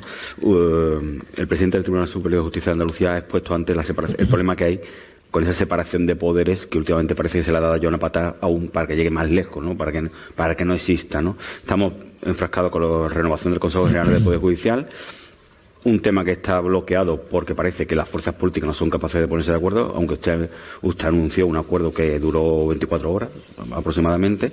Eh, vemos que continuamente hay una injerencia o no por parte de los poderes eh, del poder eh, ejecutivo o legislativo sobre, sobre el poder judicial. Incluso en el gobierno de España hubo un vicepresidente que cuestionó la calidad democrática de España me da igual el orden, ministro. Eh, ¿Le ha sido cómodo estar con un vicepresidente que cuestionaba esa calidad democrática de España y si considera que esa separación de poderes la hemos perdido casi al completo en España? A ver, eh, lo he dicho también muchas veces, lo he dicho en sede parlamentaria. A mí me molesta tener que comentar cosas de otro porque creo que tengo muy claro lo que quiero hacer y cómo quiero hacerlo. España es una democracia plena y en España existe la división de poderes y por eso me duele, quizá porque eh, he vivido realidades, soy, me siento juez, es lo que llevo muchos años siendo, ahora interinamente estoy en otro ámbito con el que pongo la misma pasión. Y creo en la división de poder, pero no es que lo crea yo, que al fin y al cabo, bueno, estoy ahí, soy el ministro. No, es que es verdad, es que la carrera judicial, en un noventa y tantos por ciento, eh, encuesta hecha por el propio Consejo General del Poder Judicial, los jueces lo dicen claramente que son radiosamente independientes. Lo dicen los jueces, no lo digo yo, que lo digo, que lo digo y a boca llena. Existe una separación de poderes, claramente. Lo que pasa es que el ruido eh, y el ruido interesado, no nos engañemos, nos permite decir cosas porque, bueno, para unos réditos, sacar un titular o lo que queramos. Y a mí eso me produce tristeza, porque creo que no es lo que el país necesita ni el ciudadano reclama, que lo que reclama es unidad de esfuerzo en pro de un objetivo, y es que tenga una tutela judicial más rápida, porque nuestra justicia nadie duda de que es buena, y nadie debería de dudarlo. Sin embargo, el producto final, en tiempos de dilación, o sea, lo, dice, uno tiene, un ciudadano tiene un derecho fundamental, que es la tutela judicial efectiva. Nadie duda que es tutela judicial. Lo que todos ponemos en duda, yo por lo menos, es la efectividad. ¿Por qué? Porque los tiempos hacen que no sirva que no sirva y por eso tenemos, porque uno de mis elementos clave, y llevo muchos años y he escrito sobre ello y he hablado en muchísimos foros, es que la justicia es un elemento de reactivación de la economía. La justicia tiene paralizado una cantidad ingente de millones a través de las cuentas de consignaciones, depósitos y consignaciones. Si ese dinero estuviera circulando, son lo que la, economía moderna denomina la riqueza, que es el capital circulante. Por tanto, no inmovilicemos unos capitales. Tenemos empresas bloqueadas, tenemos eh, eh, empresas familiares bloqueadas, familias bloqueadas. Tenemos que dar un despegue. Y porque ese dinero genera reactivación económica. Y por tanto, puestos de trabajo y, por tanto, bienestar social. Y eso tenemos que hacerlo y podemos hacerlo. Podemos hacerlo. Por tanto, me duele cuando se dice que no hay división de poderes, los ataques, tal. No. Aquí hay una cosa muy clara. Los poderes, constitucionalmente, España es una democracia plena, muy plena, muy plena, y no lo digo yo, lo dicen todos los parámetros internacionales que califican la calidad de la democracia. España tiene una democracia plena. ¿Eso quiere decir que no haya problemas? Claro que no. Hay problemas y conflictos, claro. Pero la capacidad de una sociedad moderna y democrática es su capacidad de resolverlos. Que aparezcan los conflictos no es malo. Insisto, la litigiosidad no es un problema. La cuestión es cómo lo resolvemos. Y ahí es donde tenemos que poner que es verdad que tenemos que engrasar ciertos mecanismos democráticos. Claro que sí. Y, por ejemplo, la renovación del Consejo es, mm, bueno, un déficit de nuestra democracia que no seamos capaces. Que el acuerdo no duró 24 horas, nunca lo, eh, nunca lo tuvo, pero el acuerdo estaba hecho. Lo que no se anunció. Y yo sigo esperanzado en que esté hecho. Lo que pasa es que... Pero eso es una manera difícil de despolitizar la, justicia, ¿no? Decir que, que, tiene que haber ese acuerdo. Eso, es una renovación, es una revisión que hay que realizar también. Es una manera de querer desenfocar el tema. Que el Parlamento de una nación, el sistema español es un sistema robusto y tremendamente democrático. Uno no más que tiene que ver los países en los que se consideran democracias plenas. Estoy hablando de Estados Unidos o países de nuestro entorno europeo. Cada uno tiene sus, montajes, democráticos todos, y nadie lo cuestiona. El presidente del tribunal, el presidente de los Estados Unidos designa a los magistrados del Tribunal Supremo. Nadie duda de la calidad de las resoluciones del Tribunal Supremo. Y claro que lo han puesto los, los presidentes, nadie lo duda. En países de nuestro entorno, en uno, el Consejo de Poder Judicial lo preside el presidente de la República. En España tenemos un sistema fruto de ese pacto al que aludía Lorenzo y que a mí se me llena la boca siempre hablando del pacto de la justicia del 2001, porque yo fui vocal del Consejo General del Poder Judicial, estableció un sistema que es de la doble legitimación. Cuando yo fui elegido vocal del Consejo, los jueces me avalaron, porque yo no pertenecía a ninguna asociación judicial, dijeron, queremos que tú seas. Y éramos 36 los jueces de los cinco mil y pico que nos presentamos a vocales. De esos 36, es de los que elige el Congreso y el Senado, no de los 5.500, no de sus amigos políticos, sino los que la carrera judicial ha querido. Por tanto, no podemos entender que porque esos 36 jueces o 50 jueces que llegan al, elegidos por sus pares, llegan al Congreso, en la medida en que entran en, la órbita del Consejo, ya se han envilecido, ya son jueces vendidos, Creamos en las instituciones, creamos en las personas, creamos en la ciudadanía, porque el sistema constitucional es muy bueno y el sistema que el pacto de Estado lo fortaleció. Y esto vale para todo, pero es muy fácil decir, está politizada porque lo elige el Parlamento. El Parlamento solo elige de, los, de un puñadito que han elegido los jueces. ¿Dónde está el problema? Ahora, el problema está en que efectivamente hay un bloqueo, porque tiene que haber un acuerdo de partidos. Cuidado, que es fruto de un enorme consenso. Lo que está demostrando la falta de acuerdo es que las fuerzas políticas no logran el exigido consenso. No lo logran, el exigido reclamo que hace la Constitución, y es que haya un, porcentaje muy alto para hacerlo. Yo lo he ofrecido al Partido Popular fundamentalmente, porque la reforma, e insisto, esto tiene que ser una reforma de Estado, y por tanto nadie se puede quedar fuera, y menos un partido que ha vertebrado este país y que ha dado de los 40 años de historia, unos años muy importantes. Y le he ofrecido volver al pacto de Estado por la justicia, lo he dicho en sede parlamentaria, volver al pacto de Estado, de tal modo que haya una mayor potenciación de, de la carrera judicial en la designación. Dos, que haya unas comisiones internas más rigurosas en el Congreso y el Senado. Ya veremos con qué composición. Y tres, reforcemos el órgano del Consejo del Poder Judicial en orden a tomar acuerdos. Y, por tanto, que todos los nombramientos reclamen tres quintos, es decir, trece votos, para que nadie pueda decir la derecha, la izquierda. No, no. Yo comprendo que eh, simplificamos porque es una manera fácil de, de entender las cosas, pero cuidado, el simplismo no es bueno. Por tanto, trece votos para elegir a un presidente de audiencia, que es duro, sí, pero a negociar, porque el consenso, que nunca es un fin en sí mismo, pero es una manera estupenda de trabajar, porque al final todos nos quedamos relativamente tranquilos. Y doy fe de que eso funciona. Y lo practico todos los días y da muchas satisfacciones. ¿Entiende que el Partido Popular está en esa línea o puede...? Yo espero que sí que esté en esa línea. ¿Cree que puede haber un acuerdo en breve? Eh, tiene que haberlo. Es que no cabe, no hay alternativa. O sea, cuando hablamos de una democracia, la democracia articula la vida de la ciudadanía a través de las instituciones. Cargarnos las instituciones, cargarnos la democracia. Y eso creo que todos los demócratas lo sabemos y por tanto sabemos que hay un momento en que tirando, tirando, tirando rompemos y por tanto no estoy convencido de que como no hay otra alternativa más pronto que después tendremos renovación del, del Consejo de Poder Judicial, del Tribunal Constitucional, Defensor del Pueblo, porque no podemos, insisto, ralentizar el funcionamiento de las instituciones por intereses puntuales, eh, coyunturales o partidistas, me da igual. Tenemos la obligación todos, y no estoy echando culpas a nadie, lo que digo es que entre todos tenemos que buscar la solución y ya. Desde el Tribunal Superior de Justicia se ha, antes ha expuesto eso, esa separación de poderes y, esa, y ese bloqueo que existía, ¿no?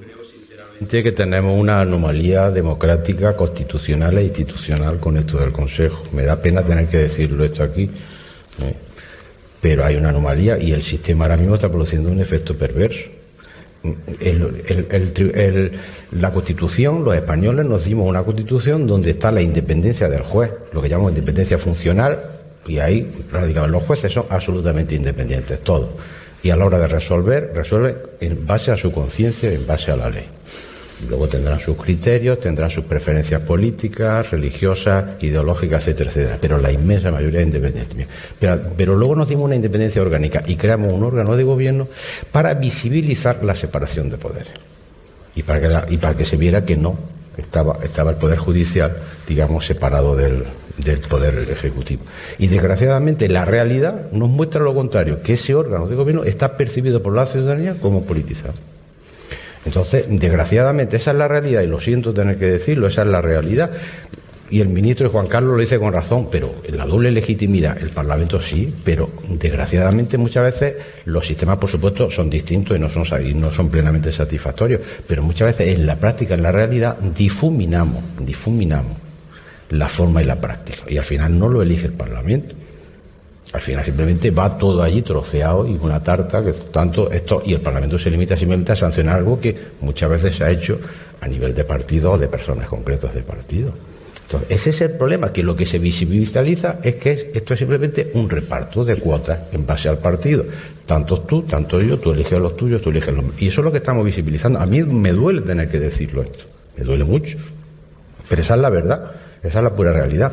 No hay un sistema perfecto, de acuerdo, no lo hay, pero si fuera, pero como tenemos un parlamento muy difuminado, al final muchas veces lo que se hace es sancionar los nombres que van ahí. Entonces, ¿qué ocurre? Que yo creo que aquí tenemos una obligación de fortalecer las instituciones, no de controlarlas. Y uno tiene que pensar en qué posición está, en fortalecerla, simplemente en tener mayor o menor control. Y yo creo que, por lo tanto, hay que cambiar el sistema, porque él estuvo en un consejo donde estuvo más de dos años prorrogado otros tuvieron seis meses. Ahora llevamos ya que podemos cumplir tres años, como nos despistemos.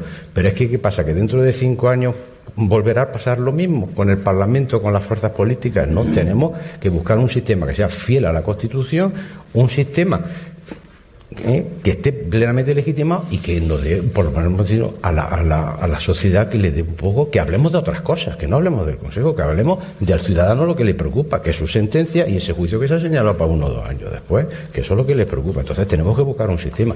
Y desgraciadamente el sistema más fiel que hay ahora mismo es el sistema que es más fiel al texto de la Constitución, donde se establecía que hay que luchar contra un excesivo corporativismo judicial y contra una posible politización. Y por eso se hizo eso de que los jueces elijan de una forma que el legislador vea que entre ellos con proporcionalidad de una forma para que no haya un corporativismo judicial o asociativo y el Parlamento que elija es otro. Y, y a ver si nos olvidamos ya muchos años de hablar del Consejo. Por lo menos introdujamos un sistema un poco más relajado porque si no, desgraciadamente, vamos a estar viviendo esto constantemente.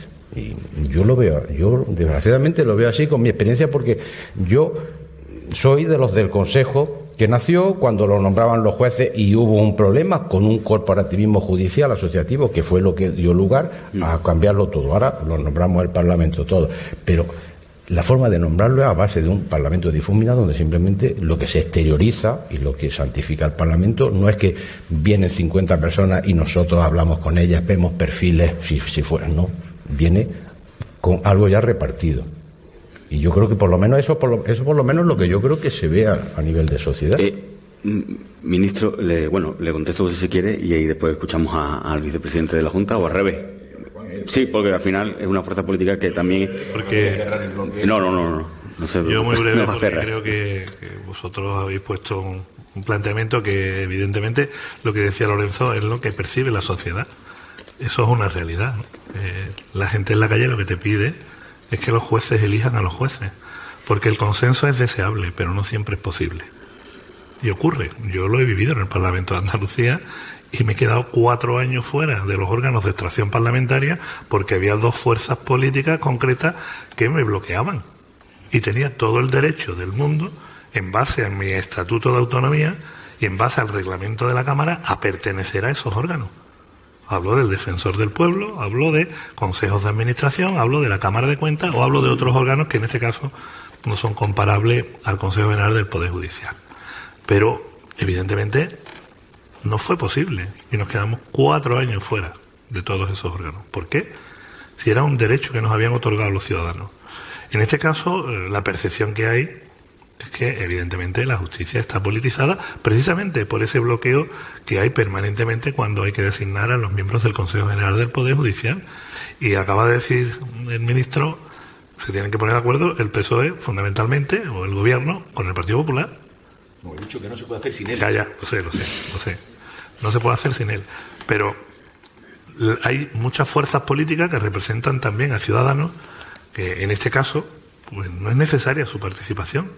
Yo creo que la mejor fórmula, como bien decía también el presidente del TCJ, es buscar eh, realmente un sistema que permita pues que esa percepción que tienen los ciudadanos pues desaparezca. ¿Cómo? Pues mire, que los jueces elijan a los jueces y que los ratifique el Parlamento. Creo que en esa línea es la que tienen que ir eh, las reformas eh, legislativas que habría que hacer. Si no, mm, estaremos siempre en este mismo bucle del que no saldremos eh, nunca.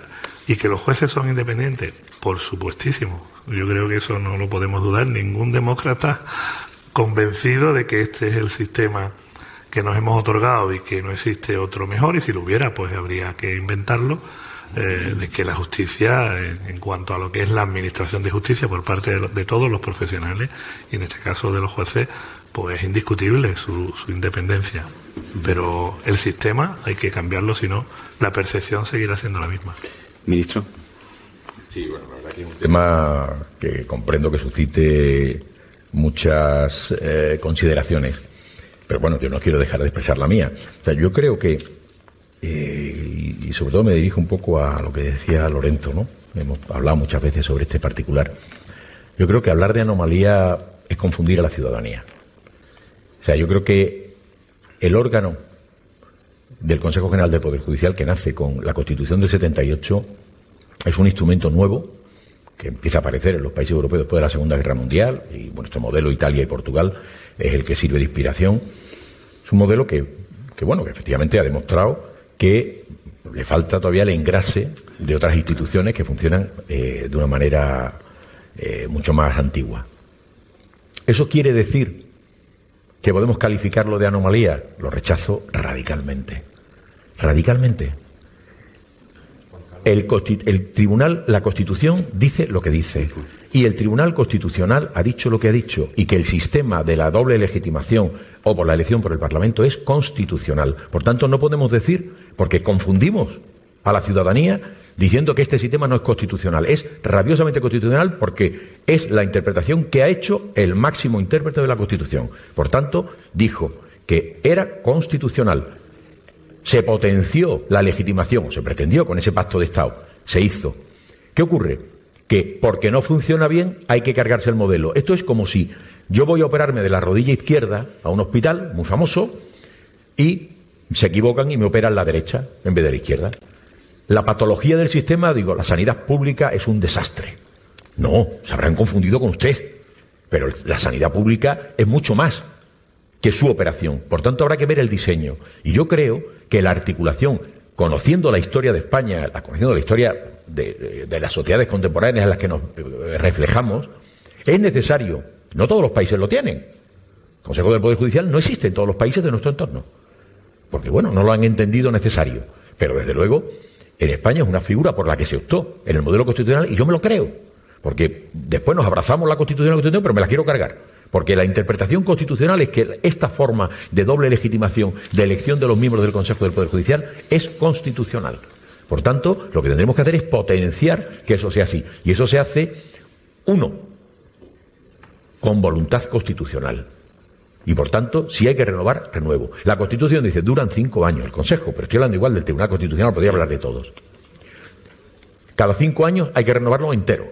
Luego la Constitución ya lo dice claramente. Pero es más, por si hubiera alguna duda, la Ley Orgánica del Poder Judicial dice, ningún vocal puede repetir. O sea que a los cinco años, puerta. Bueno, pues evidentemente no estamos. Luego es una, es una situación que tenemos que corregir. Pero eso se hace con voluntad democrática. Eso no es solo un problema de reglamentación. Y, como decía muy bien Lorenzo, el problema es que se tiene que optar por un modelo diferente, porque el modelo corporativo y porque es no entender lo que es el Consejo del Poder Judicial. Yo soy juez y he sido vocal del Consejo elegido por mis compañeros y después por el Parlamento. Pero el Poder Judicial, el Consejo del Poder Judicial es mucho más que un órgano de gobierno de los jueces. Por tanto, no es un solo de los jueces, es un instrumento para vertebrar todo lo que es la estructura de la justicia y velar por la independencia de los jueces. Esas son las dos esencias básicas que tiene el Consejo del Poder Judicial. Y yo creo que las cumple, unas veces mejor, otras veces peor, pero aquí el problema de verdad es la forma de designación. Y es muy fácil decir, es que el reparto, oiga, mire, la voluntad popular se refleja en los arcos parlamentarios y por tanto al final hay que votar. Y lo que hay es que llegar al consenso, al acuerdo de quiénes son el paquete de hombres y mujeres, más mujeres que hombres, ya va siendo hora, formen parte de las estructuras del Estado y, tengamos que ponernos de acuerdo con los currículums. Y al final porque el sistema es bueno. Lo que pasa es que lo prostituimos. Porque el sistema lo que te dice es que cuando salgan 210 votos, tú has sido elegido. Pero no, ya decimos este es del PSOE, este es del PP. ¿Y por qué no hay más partidos? Porque para obtener esa mayoría, yo cuento con todos. Yo he hablado con todo el arco parlamentario. Y, tu partido sabe con quién he hablado, no una, 500 veces. Pero no quieren. Bueno, no quieren. Pues ya está. Esto es también una opción. Pero hay que hablar y hay que decidir. Y, al final nos ponemos de acuerdo sobre nombres. Y claro que si hay una, una voluntad popular que refleja una determinada opción, sin esa ideología, pero sí permite optar en unos currículum por alguien que, te merece más crédito y lo apoyas. Y no hay que rasgarse las vestiduras por eso. Es que es un reparto de cromos, no es verdad. Al final, la visión simplista y destrozadora de lo que es una visión democrática nos lleva a eso. Y eso es lo que se carga, y volvemos al comienzo, porque esto es un bucle a la percepción. Los jueces son independientes y todos lo decimos, lo dicen los jueces. Entonces, ¿por qué? Porque, eh, entonces, ¿yo qué tengo que decir? Porque claro, esto es perverso, ¿eh? Esto es perverso. O sea, Lorenzo dice, el sistema es una anomalía constitucional. No, no. El, estamos ante una anomalía constitucional democrática porque no se renueva el Consejo conforme a los cinco años. que yo, no, no, el sistema la anomalía, es, la anomalía es por la situación en la que es la situación. el sistema absolutamente constitucional. lo, único que, lo único que he dicho es que, que en la forma, en las prácticas en, de ese sistema, la forma en que lo estamos materializando muchas veces se desvirtúa y por eso se llega a ese efecto perverso que estábamos comentando. Pero yo lo he dicho muy claro, el sistema constitucional, la elección, ¿cómo se ha dicho? Porque lo dijo el Constitucional. Si bien también dijo el Constitucional, esa famosa sentencia, que pues, fue una sentencia interpretativa, siempre y cuando se haga de esta forma, no por cupos partidistas, no por la propia lucha de los partidos, sino que se haga de otra forma. Y ese es el problema, las prácticas, pero el sistema. Yo le he dicho la anomalía constitucional de que podemos estar ocho años con un consejo que a los cinco años la Constitución dice que es como si el gobierno a los cuatro nos dijera yo no convoco elecciones, sería inentendible. Pues esto no, no, mire usted, las instituciones eh, están para eso. Estamos muy mal de tiempo, pero hay dos cuestiones que hay que tratar. A partir del 9 de mayo eh, puede que decaiga estado de, alarma. El Consejo de Estado ayer llamó la atención al gobierno por tener un plan B o por no tener una. puede abrirse un espacio en el que gobernar o legislar desde la comunidad autónoma sea complejo de cara a algunas medidas restrictivas. Ya muchos ciudadanos han recurrido o han presentado ante los tribunales superiores de justicia de su comunidad autónoma algunas de las quejas. Las tres visiones, me gustaría ver eh, qué es lo que hay que hacer, si, por qué no hemos sido capaces de renovar la ley de salud pública en este tiempo para adaptarla o para adecuarla a lo que podía venir a partir del 9 de mayo y, no sé qué, se recomienda a la comunidad autónoma o qué van a poder o qué van a poder legislar la comunidad autónoma en esas medidas restrictivas me llevo al orden. Como no, yo sí. Ministro. Sí, sí, no tengo ningún problema en comenzar. Yo creo que el ordenamiento jurídico no está absolutamente aquilatado para atender a todas y cada una de las realidades. Y la pandemia es una realidad, pero contamos con un sistema fuerte, contamos con un sistema, una ley de alarma, eh, de excepción y sitio, eh, la ley 3 del 86, de materia... Hay elementos, hay elementos que se han articulado, pero la verdadera fuerza está en ese soporte normativo y en los acuerdos que se han adoptado en el ámbito interterritorial. Pero no es fácil, porque eh, pensemos que eh, uno no tiene más que tirar la vista a este año y pico intensísimo, desde el 14 de marzo el 11 de marzo, para darnos cuenta de la dificultad que ha habido cada vez que hemos llevado un decreto de alarma al Congreso. Ahora parece que es lo, absolutamente necesario. Oiga, mm, eh, vamos a ver, tengamos coherencia, porque esa es la, previsibilidad de la conducta es lo que determina la buena fe. Esto los, los, jueces y los procesalistas lo tenemos muy claro. Es la previsibilidad de tu conducta. Lo que no puede ser es que es lo que quiere, porque no sé si quiere un decreto de alarma, no sé si lo que quiere una reforma express. Las leyes no se hacen, lo hemos visto durante toda la intervención, en un cuarto de hora. Hay elementos, hay elementos, unos más restrictivos, otros más amplios, y bueno, yo creo que ahora mismo lo que tenemos que unirnos es en las magníficas noticias de que estamos viendo la luz al final del túnel, que ayer se pusieron 500.000 vacunas en un país, que eso es lo que nos tiene que hacer sentirnos orgullosos, que se podrían haber hecho las cosas mejor, de otra manera, estoy seguro, pero lo que es cierto es que al día de hoy estamos afrontando entre todos otra vez, porque creo que ahí la cogobernanza ha funcionado, con sus matices, pero ha funcionado, donde nos permite abordar un futuro muy cercano con unas mayores dosis de optimismo y esa idea de salvar el verano, yo digo recobrar la normalidad con salud. Y eso creo que lo tenemos al alcance de la mano. Nadie pensaba que en 10, 12 meses se podían tener vacunas. Hoy tenemos siete vacunas. Ahora la pelea es si hay unas mejores que otras, que seguro que son mejores que otras. Pero, ¿cuál es la clave? La clase médica, los asesoramientos, las certificaciones de la EMA. Ahí es donde tenemos que estar unidos. Y realmente volvemos, lo que eh, creo que a este país le sobra ruido. Pero a partir del día 9 es verdad que se abre una situación, sí, que decae el estado de alarma, que va a crear una serie de problemas y de, y de inseguridad incluso. Ni hay, ni hay inseguridad. No hay un plan B realmente, ¿no? hay un plan B, claro que lo hay. ¿y, es? la capacidad normativa que tiene cada territorio, cada comunidad autónoma para afrontar cosas. Otras no, evidentemente. Lo, sí, pero, pero eh, eh, la cuestión es, ¿qué es verdaderamente lo definitivo? Porque, por ejemplo, en este decreto de alarma eh, la amplitud de ámbito competencial de las comunidades autónomas es total. Lo que pasa es que tenían que no había que recurrir a la justicia para verificar tal y que bueno que no se pueden ver derechos fundamentales afectados. Pero pero es que alguien duda de que existen muchos instrumentos normativos, cierres de bares, establecimientos, tal, eh, actividades.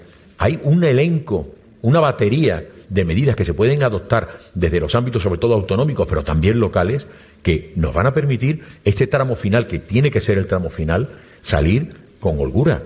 Y por tanto, creo que mm, el ruido no nos, eh, no, no, nos debe de impedir ver que estamos realmente al final del túnel y que contamos con elementos normativos para poder afrontar las situaciones. Y si la cuestión se nos fuera de madre eh, en un tiempo que ahora mismo no se calibra, porque eh, vamos, y bueno, y ahí estamos subiendo el índice acumulado, pero realmente viendo que no está teniendo la incidencia y la rapidez de la tercera ola, que fue absolutamente desastrosa, o sea, la, incidencia acumulada subía muchísimos puntos por día. Por tanto, creo que somos, tenemos que estar optimistas y armados, porque ahora viene el elemento de reconstrucción del país. Una vez que hemos vencido entre todos a la crisis sanitaria, estamos en ello, y tendremos que estar tiempo conviviendo con ella, pero esperemos que al final sea una gripe, como las campañas de vacunación de la gripe, porque esa es la aspiración pero creo que tenemos que estar optimistas con toda la tragedia que hemos vivido, con las lágrimas que hemos vertido, pero que somos un país cohesionado, un país fuerte que es capaz de alumbrar un mejor futuro y hacerlo entre todos y no tirarnos permanentemente ladrillazos a la cabeza porque no es un buen sistema de convivencia. Señor del Río, quería. lo que quería comentar, me, encantaría efectivamente que estuviéramos a la luz del de a la luz del túnel, saliendo del túnel y que no tuviéramos problemas pero desgraciadamente, y mm, espero que no tengamos ahora un exceso de litigiosidad contencioso administrativa en los tribunales después del 9 de mayo, las comunidades autónomas con la legislación sanitaria de salud no tienen capacidad para una afectación intensa de derechos fundamentales y a gran escala, pues yo creo que ese es el gran problema. afectación intensa de derechos fundamentales, derechos de reunión, libertad de desplazamiento, circulación, horarios de confinamiento, etcétera. Y a gran escala, individuos indiscriminados, lo que estamos, lo que son la situación de confinamiento. Para eso las comunidades autónomas no tienen competencia. Tendría un problema enorme si, si, si hay que adoptar. Para eso pues, se tuvo que hacer el decreto de alarma. Ahora hay muchas más medidas que se pueden adoptar, pero, pero tipo de actividades económicas, restricción de actividades económicas, etcétera, etcétera. Porque ahora mismo se está jugando con un artículo que es del 86, el artículo 3 de la, una ley del 86 de salud pública, pero claro, es un concepto jurídico tan indeterminado que por eso puede dar tantos problemas. Que las autoridades sanitarias adopten aquellas medidas necesarias en caso de riesgo de transmisión medidas necesarias en caso de riesgo de transmisión. Y con eso hay que ponernos a trabajar. Imaginaros de problemas jurídicos que eso puede tener cuando estamos con derechos fundamentales.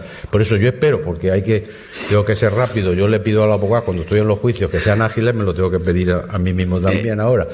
Pero hay un problema plus de afectación, si hay una afectación intensa de derecho de reunión, de derecho de manifestación, de derecho de desplazamiento, de circulación, y si a grande escala, las comunidades autónomas no tienen capacidad normativa para esa intensidad. Vicepresidente, eh, brevemente me gustaría saber, porque ayer usted dijo que no cree que sea necesario ampliar esa ley de, eh, o sea, esa situación de alarma. Sin embargo, el presidente de la Junta de Andalucía entendía que un mes más sería recomendable. Mm. Bueno, yo en primer lugar no he dicho que bueno, eh, que no, que no coincidía en que fuese necesario. Eso. No, sino que estamos, hay que ir pasando pantalla a pantalla porque la evolución de la pandemia y la situación sanitaria cambia por día. Entonces, mm. Ante esa situación, dentro de 14 días, correspondería al Gobierno de España la posibilidad de llevar un nuevo decreto de alarma al Congreso de los Diputados para poder eh, ampliar o no el plazo del 9 de mayo. Dicho lo cual, eh, nosotros no tenemos esa capacidad y ya lo, ya lo hemos vivido en esta pandemia. Ya lo hemos vivido. Eh, se hablaba precisamente, tanto por el ministro como por, el presidente, de algo que es clave, que, nosotros estamos afectando un derecho fundamental del ciudadano a la libre circulación dentro del ámbito del territorio nacional. Y nosotros cuando decaiga el estado de alarma el día 9 no tenemos esa capacidad. No la tenemos. Podemos, por una situación eh, decretada por la, autoridad única que quedará al mando en este caso, que sería la, autoridad sanitaria, podemos tomar una, una, determinación que después tiene que ser ratificada por un juez, porque si no, evidentemente estaríamos invadiendo una competencia, insisto, eh, a la que no tenemos derecho de privar a un ciudadano. Y esto se podía haber evitado. Y ahí es donde yo mm, quisiera incidir nada más. Todos los decretos, todas las ampliaciones del decreto del estado de alarma que ha llevado el gobierno al Congreso de los Diputados se han aprobado. ¿Cierto? Negociado con todos, pero aprobadas. Es decir, ha habido una voluntad de salvar vidas a pesar de que sabíamos la repercusión que eso tenía en el ámbito social y en el ámbito económico. Y en San Millán de la Cogolla, en julio del, 10, del 20, eh, yo asistí a la conferencia de presidentes y los 17 eh, presidentes, 16, porque no asistió el señor, eh, ¿cómo era? El, el, presidente de Cataluña. De Cataluña, no, ya ni me acuerdo de él. Torra, Torra, efectivamente. Sí asistió, sí asistió el del País Vasco en el último minuto y entonces estuvieron todos menos él. Y todos, de diferentes colores políticos de diferentes ideologías, todos le pidieron al presidente eh, que modificara precisamente eh, un texto normativo que, que, en este caso impedía que las comunidades autónomas pudiéramos tomar esa determinación. El presidente lo dijo allí muy claro. En coherencia con la votación después del Congreso de los Diputados, ¿no? Sí, eso fue antes. Y cuando estuvimos allí y se tomó esa determinación, allí mismo ya el presidente dijo que no lo iba a hacer. no, hizo falta eh, plantear después nada, porque ya el propio presidente dijo que no lo iba a hacer, que tenía muchas dudas jurídicas de que realmente eso se pudiera llevar a cabo, porque exigiría una modificación de la Constitución por vía express, donde tendrían que, bueno, pues en este caso llevarse a cabo un procedimiento que no, no, no tenía la garantía jurídica para poderlo hacer. Pero sí después, cuando se ha aprobado el decreto de alarma, sí se podía haber incluido dentro del decreto de alarma algunas pequeñas eh, disposiciones adicionales que permitieran a las comunidades autónomas eh, la posibilidad de poder tomar esas decisiones. Si el día 9 la situación que va a ser dispersa, va a ser diferente, porque no es igual en todo el país, porque la curva evoluciona de forma similar, pero no igual, pues estamos por un nivel de incidencia de más de 150 casos por cada 100.000 habitantes, deberíamos de tomar decisiones que afectara precisamente a las restricciones de movilidad. Y ahí vamos a depender evidentemente, a partir de ese momento, de las decisiones de los jueces, no del gobierno. Nosotros tomaremos las decisiones que haya que tomar, las intentaremos poner en marcha, pero un juez nos puede decir que no, que esto afecta por cualquier motivo a un derecho fundamental y que no lo, no lo comparte. Entonces yo creo que se podría haber evitado, se podría haber tratado durante este año, es cierto, llevas toda la razón del mundo, Juan Carlos, en que esto es una situación completamente extraordinaria, que nos ha desbordado a todos inicialmente, pero hemos tenido un año para poder, de alguna forma, diseñar la salida, ¿no? Yo creo que eso sería lo, deseable. Y que a partir del 9 de mayo no necesitemos el estado de alarma, yo soy el primero que lo firma, pero nadie de los que estamos aquí podemos eh, confirmar que eso bueno, pues pueda ser así. Bueno, pues perdonad por el tiempo, se nos ha ido de las manos, han quedado algunas cuestiones pendientes, no las podemos abordar, pero muchísimas gracias por haber participado y lo podemos repetir en breve y podemos concluir Esta tarde. Muchas gracias. Despedimos este episodio del podcast de los desayunos informativos de Europa Press Andalucía, invitando a todos nuestros oyentes a descubrir el resto de episodios de este programa, así como los del resto de podcasts de Europa Press a través de europapress.es barra podcast.